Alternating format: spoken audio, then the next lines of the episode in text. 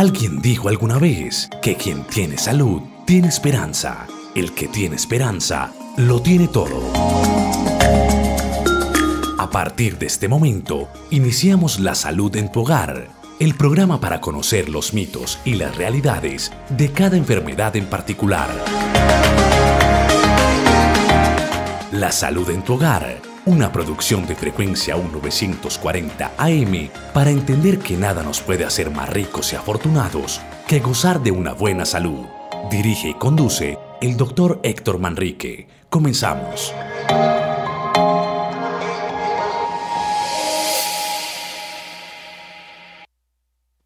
Muy buenos días, honorable audiencia.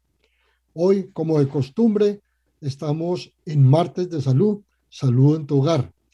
Eh, un saludo muy especial para Alejandro, que es el que hace que se pueda cumplir esta misión que tenemos cada ocho días de ser el, el intérprete de alguna manera o sobre todo el apoyo logístico que tiene para que entre ustedes y yo exista esta conexión. Alejandro, muy buenos días y estás con nosotros. Buenos días, doctor Héctor Manrique. Un saludo cordial para usted y para toda la audiencia de los 940 de la M. A esta hora, el programa La Salud en tu hogar a través de la emisora cultural de la Universidad de Medellín. Recuerden que tenemos dos líneas habilitadas para que ustedes se comuniquen con nosotros y le hagan las respectivas preguntas al doctor Manrique sobre la temática que se estará tratando hoy, que son las enfermedades mentales. Las líneas 340-5213, 340-5256, saben que anteponen el 604, 604-340-5213, 604-340-5256 y nuestra línea de WhatsApp 301-619-3392. Bueno, muy bien. Como lo decía Alejandro, vamos a tratar hoy enfermedades mentales. Si no terminamos, no se preocupen que lo podemos postergar para otra fecha. Vamos a empezar hablando de la definición. Eh, las enfermedades mentales son afecciones que impactan el pensamiento, el sentimiento, el estado de ánimo y el comportamiento. ¿sí? Eh, que ya la definición per se es un poco compleja porque nos compromete todas las esferas mentales, como su nombre lo dice. Pueden ser ocasionales o pueden ser duraderas. En el caso de ser duraderas, estamos hablando de enfermedades mentales crónicas. Pueden afectar la capacidad de relacionarse con los demás y dependiendo del grado de compromiso es la gravedad de la enfermedad. Las causas, no se conoce una sola causa, son lo que nosotros llamamos causas multifactoriales, es decir, que hay muchos factores que pueden incidir en la producción de una enfermedad mental. Eh, vamos a mencionar algunos, los más relevantes. Los genes y la historia familiar. Cuando tenemos una enfermedad hereditaria eh, mental, sobre todo en los casos de la esquizofrenia, o o las eh, familiares, que hay algunas por influencia familiar que se pueden presentar sin que sean hereditarias propiamente dicha. Las experiencias de vida previa, como son el estrés, el abuso de cualquier tipo, pero principalmente en la infancia y en la adolescencia. Los factores biológicos, hay algunos cambios que se dan a nivel del, cerebro de estos desequilibrios bioquímicos, pueden presentar algún tipo de trastorno de enfermedad mental. Eh, lesiones cerebrales traumáticas, los pacientes que tienen algún accidente por cualquier tipo pueden quedar como secuela con alguna enfermedad mental. Eh, la exposición eh, de una madre a una enfermedad viral o, o algunos productos químicos durante el embarazo también pueden presentar en los recién nacidos, al cabo del tiempo, enfermedades o trastornos mentales, el consumo de alcohol o drogas, eh, una enfermedad grave, en el caso de, de carcinomas, de cáncer en general, pueden desencadenar algunos trastornos de tipo mental. Vamos a hablar de enfermedad mental o de trastornos mentales, que son en este caso equivalentes. Eh, el aislamiento de muchas personas, de pocos amigos, del sentirse solo, pueden también acarrear algunos síntomas que pueden posteriormente entrar en un cuadro de estos de enfermedad o trastorno mental. Eh, hay de varios tipos y vamos a ver entonces cuáles son los más importantes. Los trastornos de ansiedad, que incluyen el trastorno del pánico, el trastorno obsesivo compulsivo y las fobias. Eh, tenemos también la depresión eh, como, como el trastorno bipolar y otros que comprometen el estado de ánimo en general. Trastornos de alimentación, trastornos de la personalidad, trastorno de estrés postraumático, trastornos psicóticos, incluyendo la esquizofrenia. Es importante entender que a nivel mundial, un tercio de la población, hoy o mañana o en cualquier momento, pueden presentar enfermedades mentales. Un tercio de la población. Y para los estados americanos, para Norteamérica en general, esta eh, relación es mucho mayor. Se dice que entre ellos la mitad de la población han tenido, tienen o tendrán un trastorno de, enfermedad mental en el transcurso de la vida. Los más comunes entonces, vamos a empezar a analizar los uno por uno de los que más se presentan. Vamos a hablar entonces del trastorno de ansiedad. Hay una reacción normal ante situaciones de estrés e incertidumbre. Esto es completamente normal para toda la población. El, trastorno se configura cuando estos síntomas de ansiedad provocan angustia o algún grado de deterioro funcional en la vida del individuo. Cuando esto llega hasta, este punto, ya tenemos que hablar de trastorno o enfermedad mental de tipo ah, ansioso. Y entre ellos vamos a analizar algunos. Vamos a hablar de los más importantes, el ataque de pánico. El ataque de pánico es la aparición intensa y repentina de temor. A menudo está asociada a sentimientos de muerte inminente. Los síntomas pueden ser falta de aire, palpitaciones, dolor en el pecho y malestar general. Es una persona que está bien y de pronto, por alguna noticia especial o porque lo tiene que trasladar a un sitio o porque tiene que hacerle un tratamiento médico especializado, eh, estas personas desencadenan súbitamente con síntomas de este tipo de ataque de pánico. Eh, otro frecuente son los trastornos fóbicos. Es normal que nosotros sintamos en la vida cotidiana algunos miedos. Por decir algo, le tenemos miedo a las serpientes, le tenemos miedo a las arañas, a las cucarachas, a los ratones, pero podemos convivir con esos miedos. Pero eh, cuando ya no se pueden tolerar estas fobias, no son capaces de manejar ese miedo, este miedo irracional puede desencadenar síntomas más graves y terminamos con un comportamiento de evitación y de estrés exagerado. Eh, otros ejemplos son eh, los, las personas que no pueden montarse a un avión porque no les da este, eh, esta fobia de subirse a un avión no son capaces de conducir un vehículo, nunca aprenden porque les tienen el pánico a esto.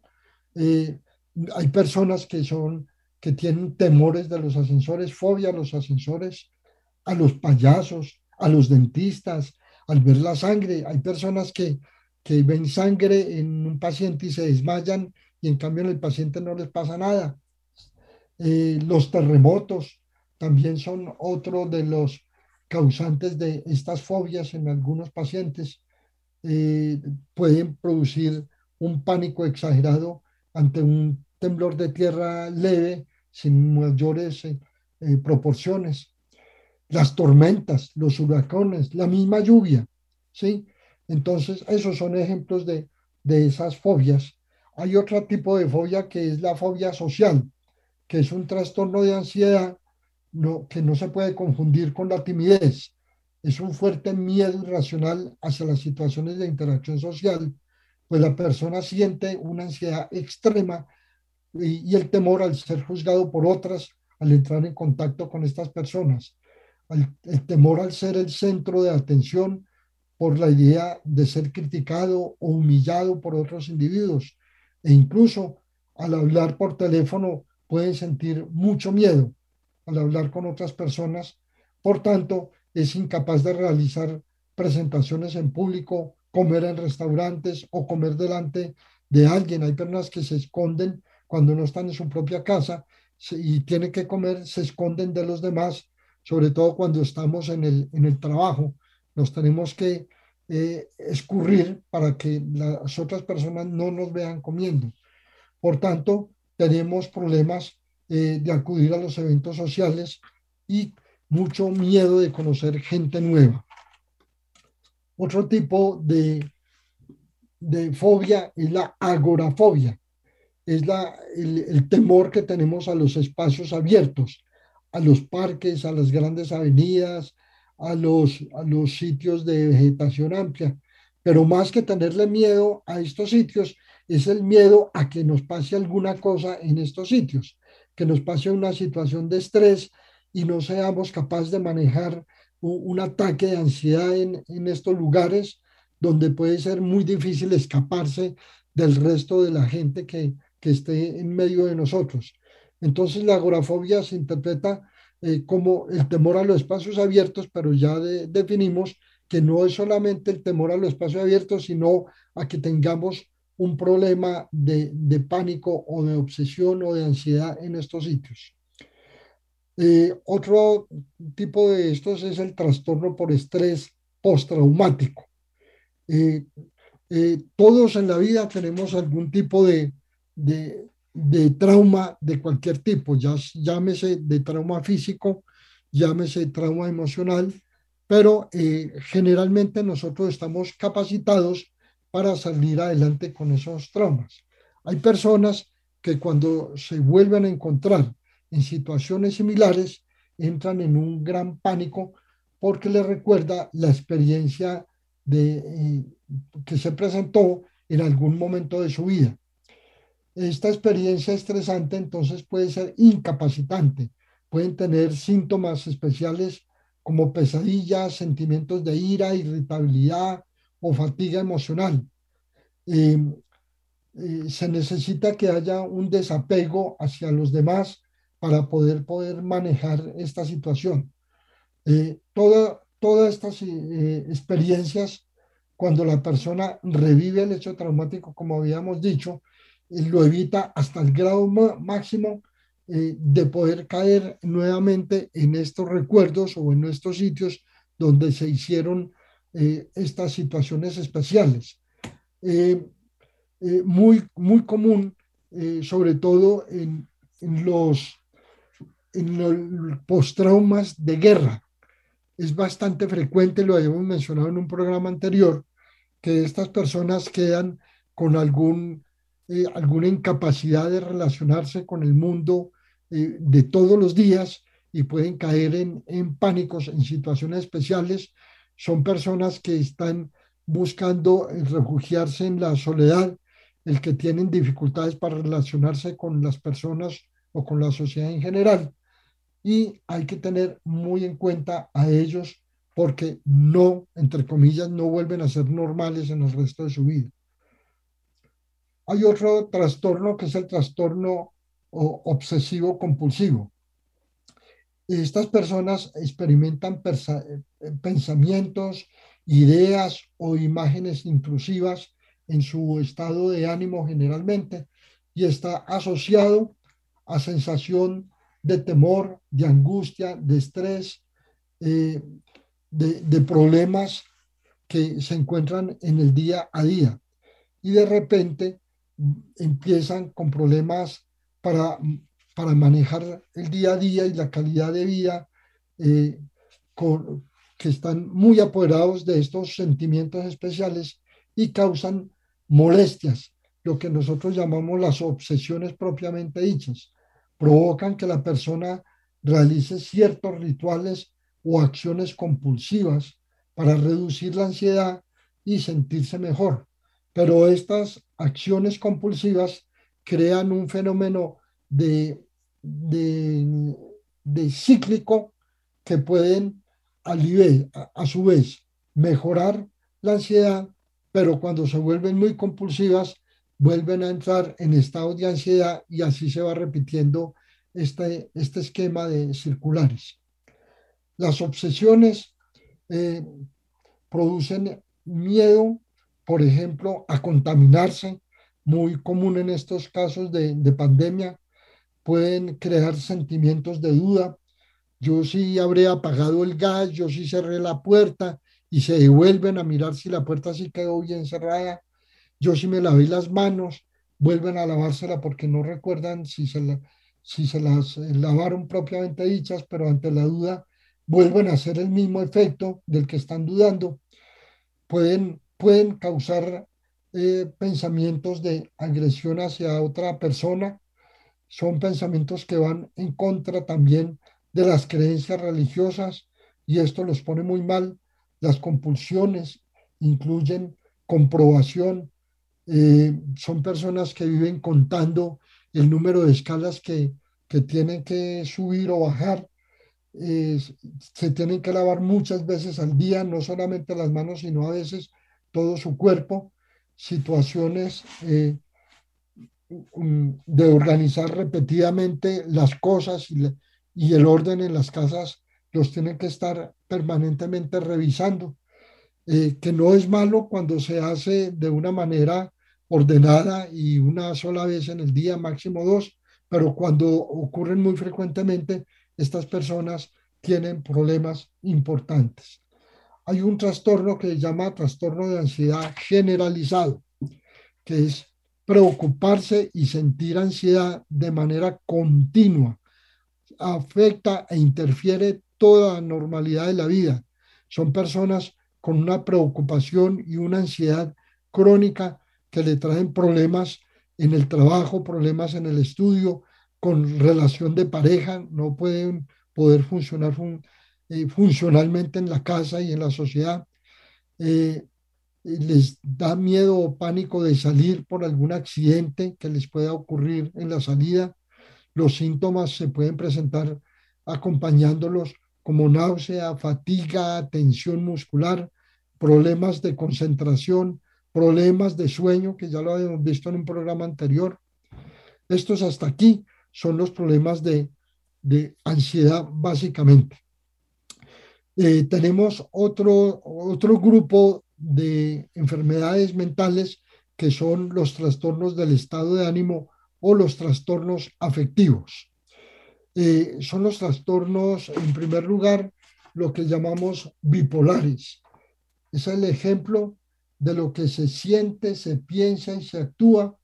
Son cambios exagerados en el estado de ánimo que van desde la manía, es decir, las personas que están muy eufóricas, muy alegres aparentemente, hasta la depresión, que es todo el efecto contrario, personas que se aíslan y que pueden llegar a necesitar de medicamentos para salir de estos casos.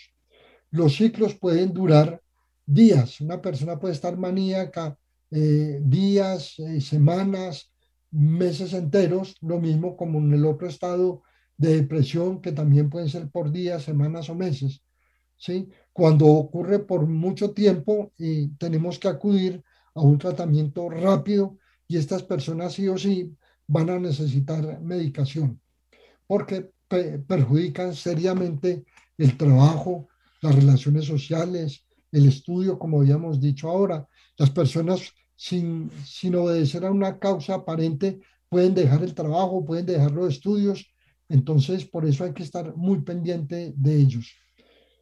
Em, eh, tienen un manejo desordenado de su vida, pueden entrar en deudas que no necesitan, pueden sentirse llenos de energía a pesar de que no duerman bien y pueden hacer lo que nosotros llamamos, entre comillas, locuras permanentemente.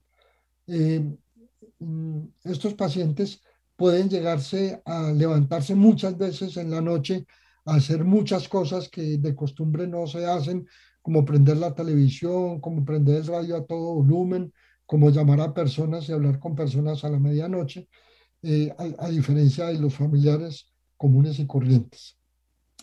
Hay, un, hay una situación muy parecida a, este, eh, a esta sensación de los trastornos bipolares que son el trastorno ciclotímico.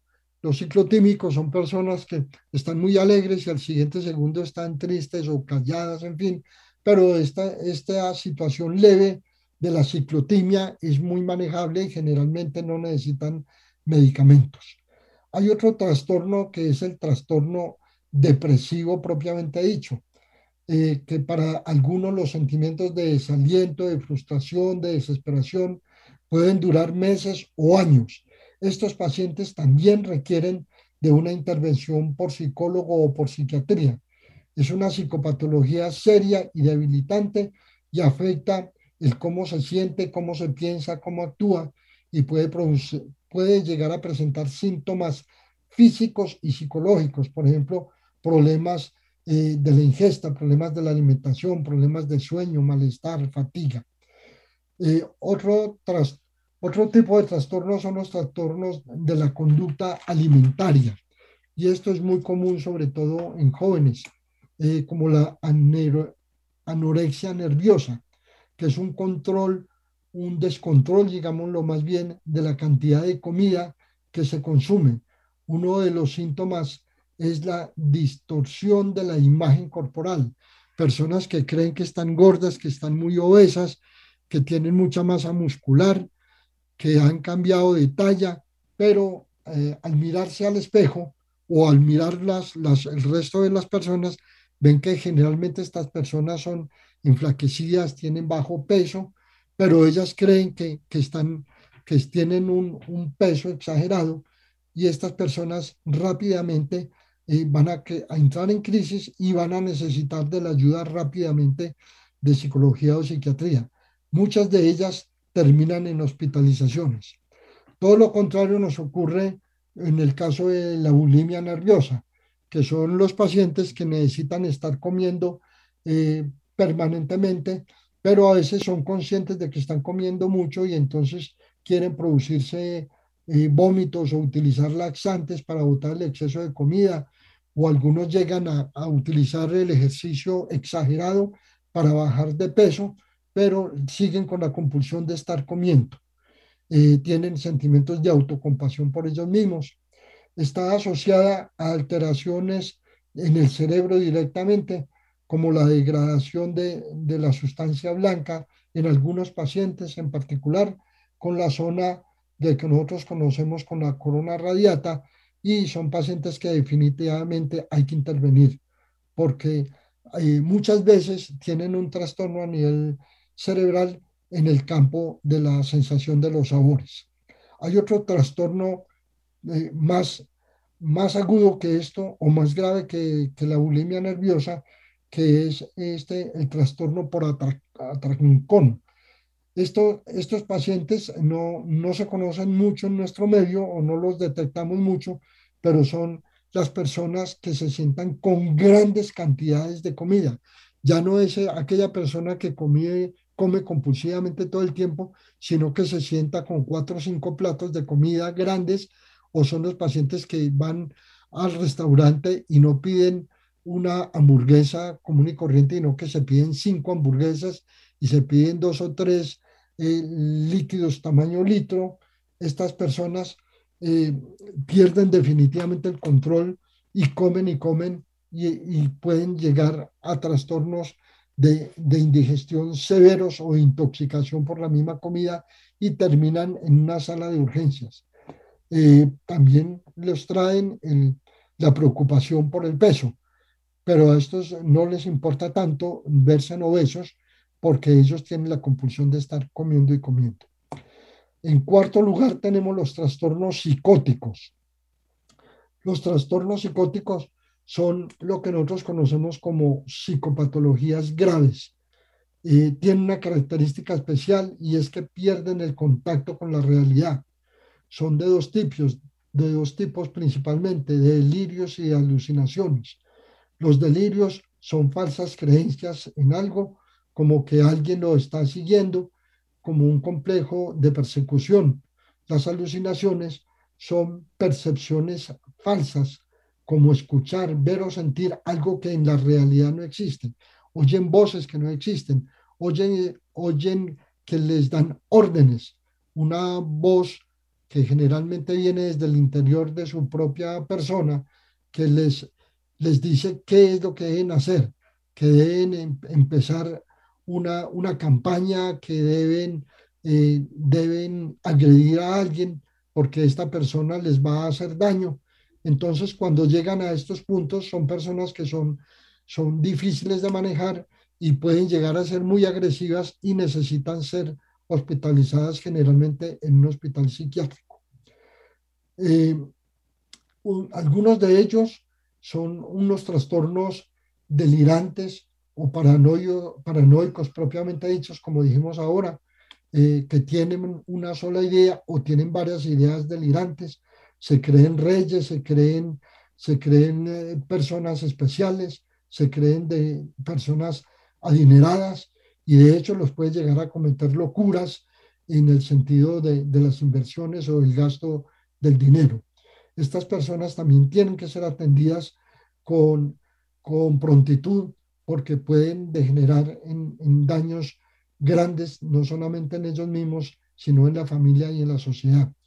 Alguien los persigue para lastimarlos y entonces ellos se tienen que defender de estas personas eh, que creen que le están haciendo daño, de la misma familia, los mismos amigos, y se esconden, se esconden de, de su propia familia porque creen que ellos le están haciendo daño.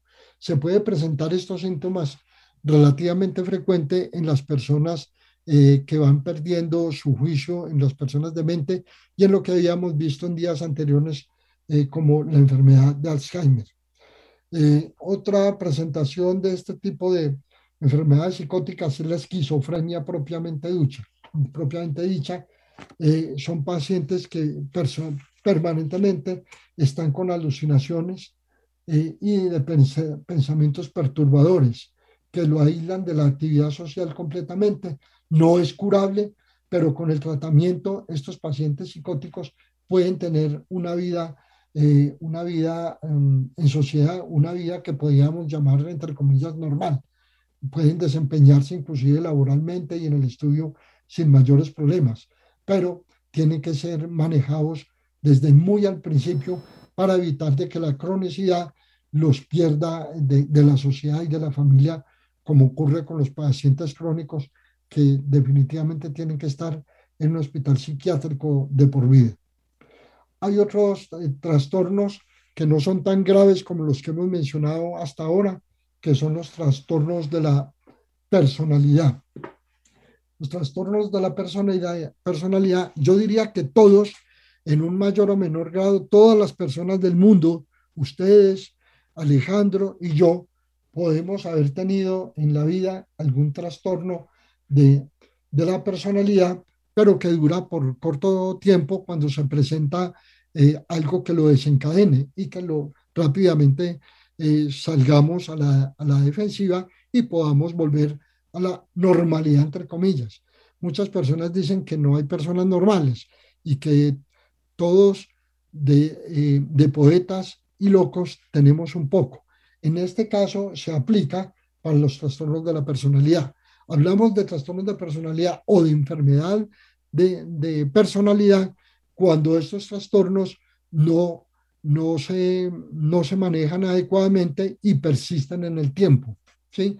Es normal que un día amanezcamos tristes o amanezcamos muy alegres o amanezcamos sin ganas de ir al trabajo, sin ganas de ir a estudiar porque tenemos dificultades, pero nosotros, los seres humanos, tenemos desde el nacimiento que vamos cultivando unos mecanismos de defensa. Estos mecanismos de defensa se disparan toda la vida y son la herramienta, la caja de herramientas que todos tenemos para irnos defendiendo de las situaciones difíciles, de las frustraciones, eh, de las ofensas que nos hacen. En fin, esto es lo que manejamos todos los días y por eso lo dejé de, al final, eh, porque eh, es normal que tengamos trastornos de personalidad temporales. Cuando les digo que esto persiste en el tiempo, ya definitivamente se convierte en un trastorno o en una enfermedad. Es un patrón rígido, permanente en el comportamiento que le genera malestar o dificultades en sus relaciones y en su entorno. Generalmente se inician en la adolescencia y por eso hay que estar tan pendientes de nuestros adolescentes. Tenemos que acompañarlo. Recordemos que los adolescentes, eh, y algunos nos dura por mucho tiempo la adolescencia, somos rebeldes, eh, creemos que los demás están equivocados y nosotros somos los que tenemos la razón absolutamente para todo y los que nos ejercen algún tipo de control eh, son los, nuestros enemigos y hacemos un mundo diferente para nosotros exclusivamente. Necesitamos el acompañamiento para estas personas para evitar de que se vuelvan crónicos sus cambios de, comportamiento que se presentan en la adolescencia. Doctor Manrique, tenemos varias preguntas. Eh, voy a, a ver, a ver, bueno, hagámosle a las preguntas que si no alcanzamos a terminar, como les prometí, eh, los hacemos eh, en otro espacio. Adelante.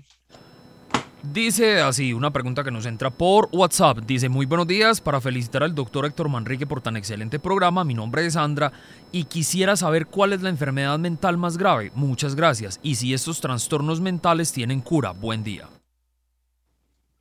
Muy bien. Eh, para contestarle a doña Sandra, eh, yo, yo pienso que es muy difícil decir cuál es la más grave, porque la más grave en cuanto a qué. La más grave en cuanto que no seamos capaces de convivir con alguien en nuestra propia casa, porque definitivamente nos está peleando, definitivamente nos está llevando la contraria, está haciendo lo que le da la gana o está agrediendo a las personas. O es el, el, el esquizofrénico que ya no lo podemos convivir con él y se tiene que ir a un hospital psiquiátrico y tenemos que romper con él para el resto de la vida porque ya ni nos reconoce. Entonces, en ese sentido, es muy difícil la respuesta para doña Sandra, pero desde el punto de vista médico, la más grave de todas, porque no tiene retorno, es la esquizofrenia. Pero recordemos que yo les dije hace poco que la esquizofrenia no tiene cura pero con tratamiento médico, generalmente de por vida, podemos conseguir una persona funcional. Funcional es que esté en la casa con nosotros, podemos tener relación, eh, puede tener relación con nosotros todo el tiempo. Es una persona que eh, se puede sentar a la mesa a comer en las horas adecuadas, desayuno, almuerzo, cena. Es una persona que puede ir a la cama entre 8 y 10 de la noche y puede dormir bien. ¿Sí?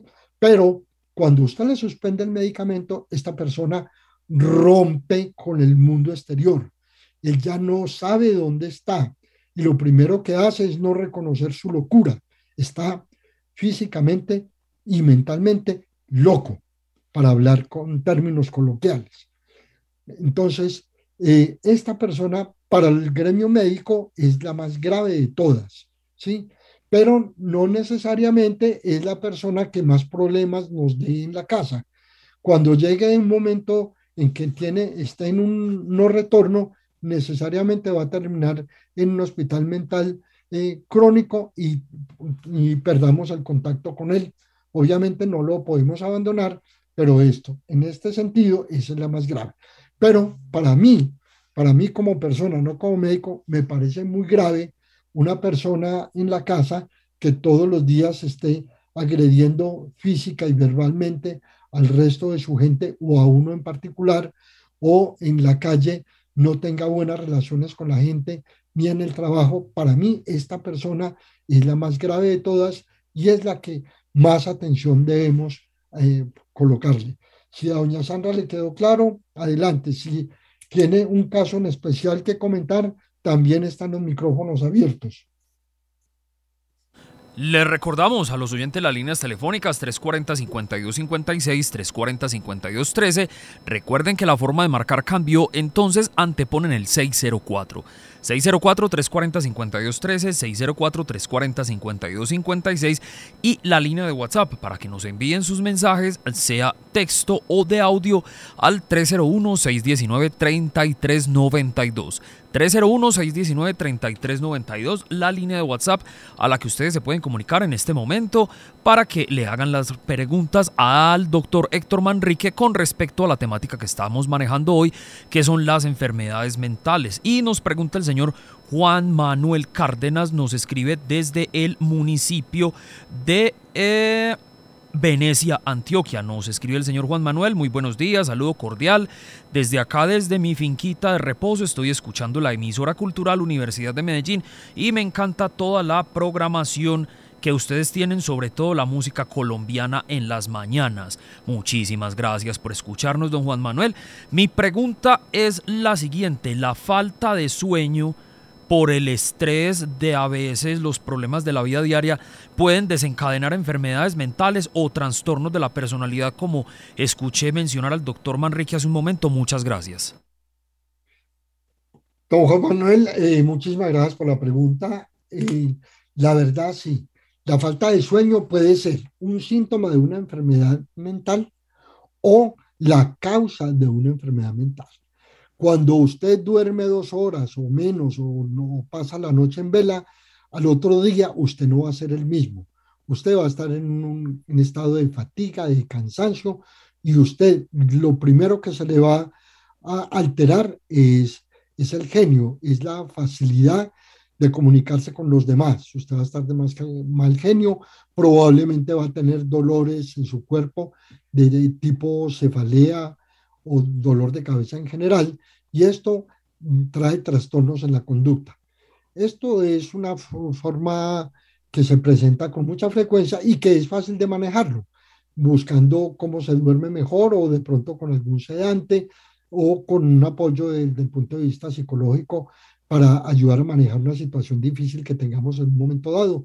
Esto no es una enfermedad grave, no es un trastorno grave, pero sí se puede presentar. O como le digo, puede ser la consecuencia de una enfermedad mental. Muchas de las enfermedades mentales eh, transcurren con trastornos del sueño. Es uno de los síntomas muchas veces precoces.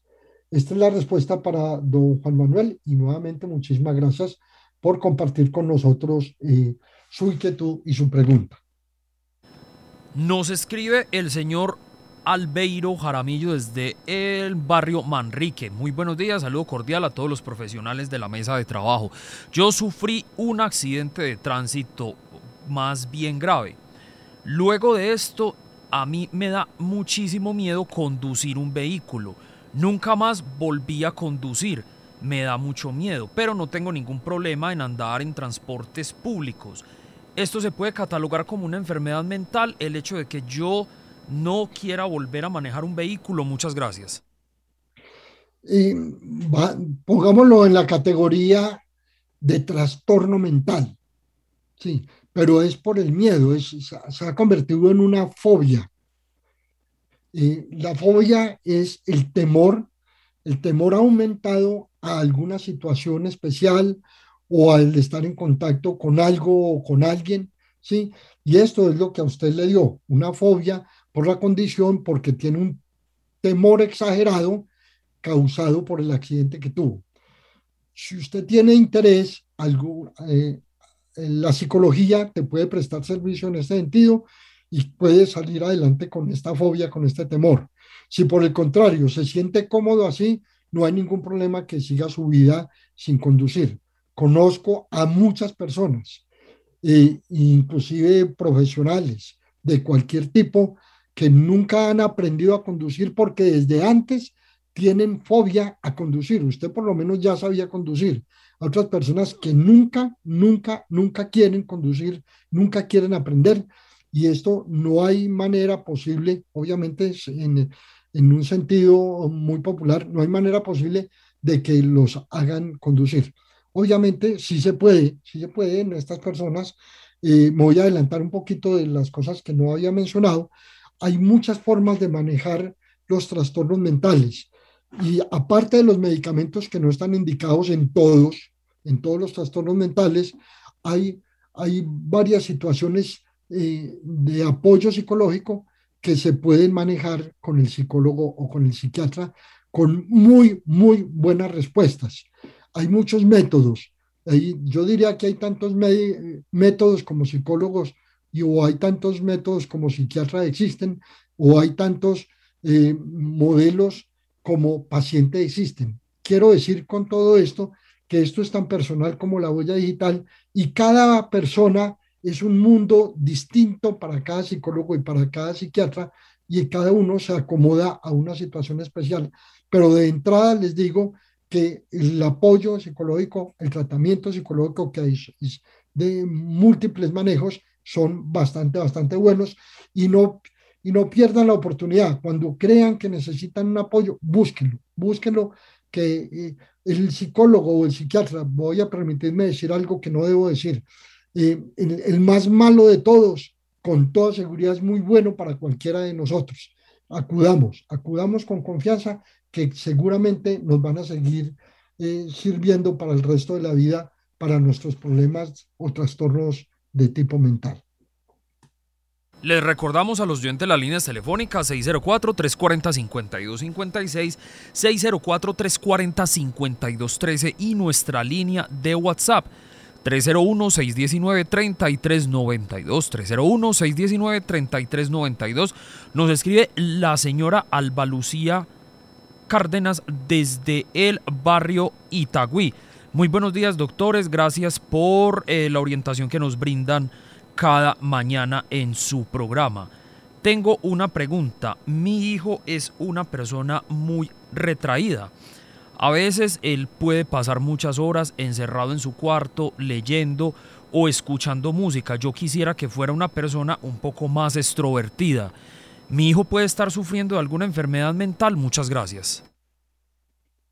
Bueno, me da pie, doña Alba, para mencionar de que hay eh, algunos trastornos, y no vamos a hablar de enfermedad de su hijo, algún trastorno mental que puede ser eh, heredado o que puede ser adquirido en la primera infancia o que puede ser de, de lo que nosotros llamamos del autismo. Recordemos también que hay personas que son tímidas y la timidez no es un trastorno mental. En el caso del hijo de doña Alba, puede ser cualquiera de las anteriores, ¿sí? Los autistas son personas que viven, les da mucha dificultad relacionarse con el mundo exterior, le da mucha dificultad tener relaciones con las personas y viven su mundo. Y esto no es malo para ellos realmente. Entonces, luchar con que ellos sean más extrovertidos, si su mente, su conciencia está hecha para que, este, para que se, sea este el comportamiento modelo para ellos, es luchar contra la corriente y es mejor dejarlos. Ahora, cuando está, eh, para utilizar el mismo término de doña Alba, de ser retraído y que se esconda en su cuarto para leer o oír música, tenga otros síntomas diferentes, eh, necesitamos entonces que acudan a algún centro para que le ayuden. ¿Cuáles pueden ser los otros síntomas de eh, comportamiento anormales? Que ya no se preocupe por su higiene, que ya no se preocupe por su vestimenta, que ya no se preocupe por su alimentación, ¿sí? Eh, o que esté hablando incoherencias. Allí tenemos que eh, saber de que está haciendo una psicopatología. En este caso, yo pensaría eh, que simplemente lo observemos, podemos conversar con él, podemos invitarlo a, situaciones especiales de reuniones familiares de reuniones con amigos, o podemos llevar gente a la casa y en fin, y observemos el comportamiento en estos casos como es. Pero no hablemos de enfermedad mental, eh, del hijo de doña Alba. Interpretemos simplemente qué es lo que está sucediendo. Eh, el, autismo, eh, sin considerarlo una enfermedad mental como tal, puede a veces traer tropiezos en la formación de estas personas y a veces necesitamos una, alguna ayuda y hay centros en casi todas las ciudades grandes del mundo, en Medellín hay, hay centros especializados en autismo que nos sirven de gran ayuda. Entonces invito a doña Alba que observemos, miremos y, confronte a usted misma, a sus familiares, a ver si tiene, si se parece algún comportamiento de algunos consanguíneos que tengan la casa o si no, simplemente miremos si, lleva una vida normal en el resto de cosas, si es buen estudiante, y si cuando le toque trabajar es un buen trabajador, despreocupémonos de ese tipo de personalidad. Les recordamos nuevamente a los oyentes las líneas telefónicas 604-340-5213, 604-340-5256 y la línea de WhatsApp para que nos envíe sus mensajes, sea de texto o de audio, es el 301-619-3392. 301-619-3392 nos escribe la señora Adiela Montoya desde Robledo nos saluda, nos dice muy buenos días, eh, saludo cordial, mi nombre es Adiela Montoya, escribo desde el barrio Robledo.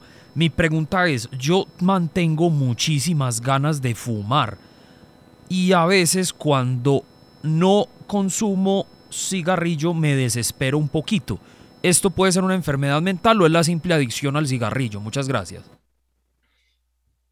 Eh, las adicciones pueden llegarse a clasificar como trastornos trastornos de personalidad o trastornos mentales. Em, para averiguar qué es lo que tiene un fumador en su estructura eh, mental, eh, se necesitan algunas situaciones especiales. En general, los fumadores eh, tienen una compulsión por algo que desde la infancia le quedó faltando. No me voy a entrar en detalles, pero son personas que tienen que llenar la compulsión de algo con el cigarrillo. Eh, y esto mismo ocurre con las drogas y ocurre con el alcohol, ¿sí? No, no, no quiero decir que doña Diela sea una uh, farmacoadicta, pero sí es una adicta al, al cigarrillo y yo creo que necesita alguna ayuda porque usted ya sabe que el, exceso del tabaquismo o el tabaquismo en general tiene eh, algunas consecuencias muy importantes en la salud de las personas en el tiempo, con respecto a los pulmones, con respecto a la vejiga, que puede producir eh, cáncer inclusive. Entonces, si, esta, si usted es consciente de que tiene esa compulsión, debe necesitar una ayuda para que le ayude a dejar el, el vicio del cigarrillo. Aquí lo de menos es si se llama un trastorno mental o una enfermedad mental. Eso no tiene relevancia en el caso suyo, doña Diela, sino que usted tiene una compulsión por, por el cigarrillo y que debe buscar ayuda para que le ayuden a controlar por lo menos esa compulsión y ojalá para que dejes de fumar en el tiempo. Hay manejos especiales, hay tratamientos especiales y lo puedes llegar a conseguir. No hay más preguntas por el momento, doctor, así pues que utilicemos estos últimos cinco minutos para que usted nos termine de exponer esta temática tan importante. Bueno, había, estábamos entonces eh, hablando de los trastornos de personalidad y entre ellos estábamos hablando, eh, hoy vamos a hablar de eh, algunos trastornos de personalidad específicos como el trastorno límite de la personalidad. Eh, el trastorno límite de la personalidad que se conoce como tal es una personalidad débil, cambiante, y son las personas que viven dudando de todo. los, son las personas que tienen momentos de calma, pero súbitamente pueden pasar a estados de ira o ansiedad o desesperación. Viven todas sus emociones al máximo y las relaciones amorosas, por poner un ejemplo, pueden ser muy intensas y suelen idolatrar a otra persona hasta el extremo, hasta el extremo de cansar a la otra persona y esta otra persona quiere salir de esta lo más rápido posible. Son personas que tienen, eh, son muy lábiles en el estado emocional, eh, pueden tener síntomas, como habíamos dicho, de una ira intensa y una incapacidad de controlarla, eh, esfuerzos frenéticos por evitar el abandono real o imaginario, alternancia con eh, extremos de idealización y de, y de, evaluación en las relaciones interpersonales. tienen una, una autoimagen que puede ser mínima o por el contrario tener una autoimagen en algunos momentos bastante aumentada marcadamente inestable y tienen sentimientos crónicos de vacío. Es, es muy difícil hacerle una interpretación de, de este tipo de personas porque son tan cambiantes, son tan variables que a veces para el mismo médico o psicólogo es difícil de, de determinar.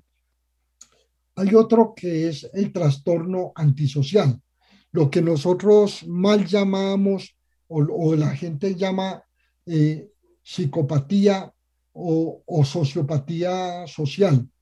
No siempre, no siempre es una sociopatía, eh, pero es una tendencia a no relacionarse en la sociedad, evitando cualquier tipo de interacción. Eh, los síntomas más frecuentes de estas personas son los robos, los cleptómanos, que así se les llama, que tienen que estar robando o adueñándose cosas de, su propia casa, de sus propios familiares, que así empiezan, son, son personas que terminan siendo ladrones, eh, terminan siendo agresivos, tendencia a la soledad, a la violencia en general, son mitómanos, son personas que tienen que estar diciendo mentiras a toda hora sin necesidad y tienden a ser también personas muy tímidas y depresivas y tienen eh, un, acompañamiento de la ansiedad social. Eh, eh, se aíslan por el temor a ser rechazadas también. Generalmente estas personas tienen unas infancias muy difíciles, son, son producto de una familia muy conflictiva, son familias que no, no, formales, son familias múltiples de diferente composición y esto hace que haga en estas personas una tendencia a tener este tipo de, sociopatía, como llamamos ahora. Eh, desafortunadamente, en, en, estos países en que tenemos todavía tantas situaciones por resolver en cuanto a la educación, la salud, el trabajo, la educación, tendemos a tener muchas personas de esto y muchas familias de este tipo y desafortunadamente ellos no son responsables, sino que es, el producto de la misma sociedad que los lleva desde muy temprana edad a tener este tipo de eh, sociopatía. Eh, con esto entonces quiero terminar el programa de hoy. Espero haber cumplido con las expectativas de de lo que son las enfermedades mentales. Eh, si necesitan alguna pregunta en especial, lo podemos, podemos hacer la excepción en alguno de los otros programas. Eh, les prometí que el último programa de este año, que es dentro de ocho días, vamos a hablar de las quemaduras en general, no solamente por pólvora y ni de los líquidos calientes, sino de las velitas, sino de muchos otros tipos de quemaduras que vayan preparando las preguntas porque va a ser muy de actualidad por el, el tiempo que se nos avecina, el tiempo de diciembre, de Navidad, que a veces nos descarriamos y desafortunadamente es la época para los médicos en que más quemados tenemos de todas las condiciones. Para ustedes, muchísimas gracias por estar presentes. Eh, muchas gracias por la participación en el programa síganse cuidando, estamos entrando en el cuarto pico, por favor vacúnense, eh, tomen la tercera dosis que nos va a servir de mucho. Alejandro, como siempre, muchas gracias por su oportuna colaboración y por la conexión con nuestros amables oyentes. Un feliz día para todos. Terminamos la salud en tu hogar el programa para conocer los mitos y las realidades acerca de cada enfermedad en particular. La salud en tu hogar, una producción de frecuencia 1940 AM para entender que nada nos puede hacer más ricos y afortunados que gozar de una buena salud. Con la dirección y presentación del doctor Héctor Manrique.